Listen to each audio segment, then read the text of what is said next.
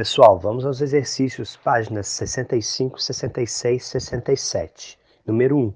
Leia o conceito de segurança alimentar e responda. Pessoal, tem um conceito lindo aí do que seja segurança alimentar. A dúvida é se as pessoas no mundo têm acesso a esse direito, certo? Por isso é um direito que nós precisamos lutar, que está presente nas leis das organizações mundiais, são compromissos assumidos por todos os países, tá? Letra A. De acordo com o que foi estudado, qual a importância da agropecuária no mundo hoje? E aí, pessoal, vimos isso aí, importantíssimo. Produção de alimentos e matérias-primas para outros setores. Não resta dúvida que nós precisamos de uma agropecuária forte, alimentos em grande quantidade. Letra B. Em sua opinião, a fome está relacionada à falta de alimentos, incapacidade de produzi-los ou distribuí-los? Explique. Acabei de falar, né? O problema da fome no mundo é um problema de distribuição. Hoje nós temos produção de alimentos suficiente para todas as pessoas no mundo. O problema é o acesso. O problema é a renda para a compra dos alimentos. Número 2, observe o gráfico. Temos um gráfico aí mostrando o número de pessoas em situação de insegurança alimentar grave. Observe aí, quase um bilhão de pessoas passam fome no mundo. Virando a página, pessoal, página 66. Em sua opinião, é possível estabelecer relação entre a insegurança alimentar e o processo de apropriação de terras agricultáveis por empresas e países estrangeiros? Explique. Pessoal, sim, perfeitamente possível. Essas terras agricultáveis no mundo estão sendo ocupadas por monoculturas. É o que eu disse lá na aula. Então, as populações locais acabam indo para cidades e começam a sofrer com problemas urbanos, como desemprego. Ela não tendo renda, ela acaba tendo problema de segurança alimentar.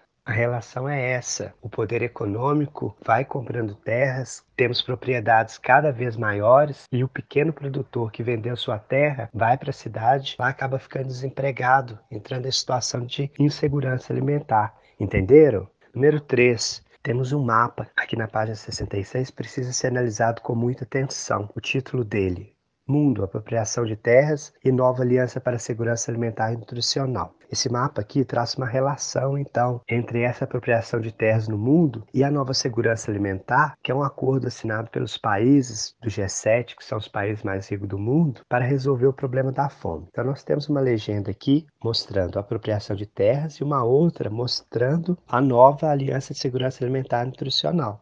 Número 3. Que grupo de países os tons de lilás e verde representam. Por que foram escolhidos duas tonalidades de lilás e verde? Pessoal, vamos observar aí. Os tons de lilás representam os países do G7, os países de onde saem os investidores estrangeiros, certo? Os países do norte, os países ricos. Os tons de verde representam os países parceiros do projeto do G7 e os países visados pelos investidores estrangeiros. São os países do sul, países mais pobres, por que foram escolhidas duas tonalidades de lilás e de verde? Observe aí, pessoal. É preciso uma análise atenta. Foram escolhidos dois tons de lilás justamente para diferenciar os países desenvolvidos que fazem parte do projeto da aliança dos países desenvolvidos que não fazem parte do projeto da aliança, mas que também têm investidores estrangeiros que compram terras nos países do sul, ok?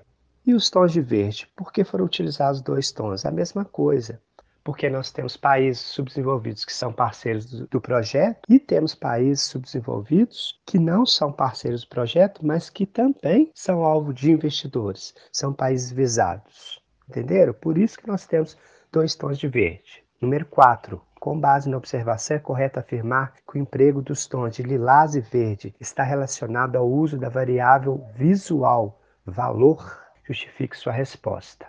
Pessoal, a resposta é não. Esse mapa aí é um mapa qualitativo. A variável visual, o código utilizado para informação na legenda é cores. Na verdade, os tons utilizados aí são para diferenciar aqueles países de onde partem os investidores estrangeiros dos países que são só membros do G7. Estamos falando aí no caso do lilás. No caso do verde, é para diferenciar os países que são parceiros do G7 daqueles outros países que também são visados pelos investidores vindos dos países em lilás. Número 5. Como estão representados os países que investem em terras e ao mesmo tempo são alvos de investimento? Confira o mapa, pessoal.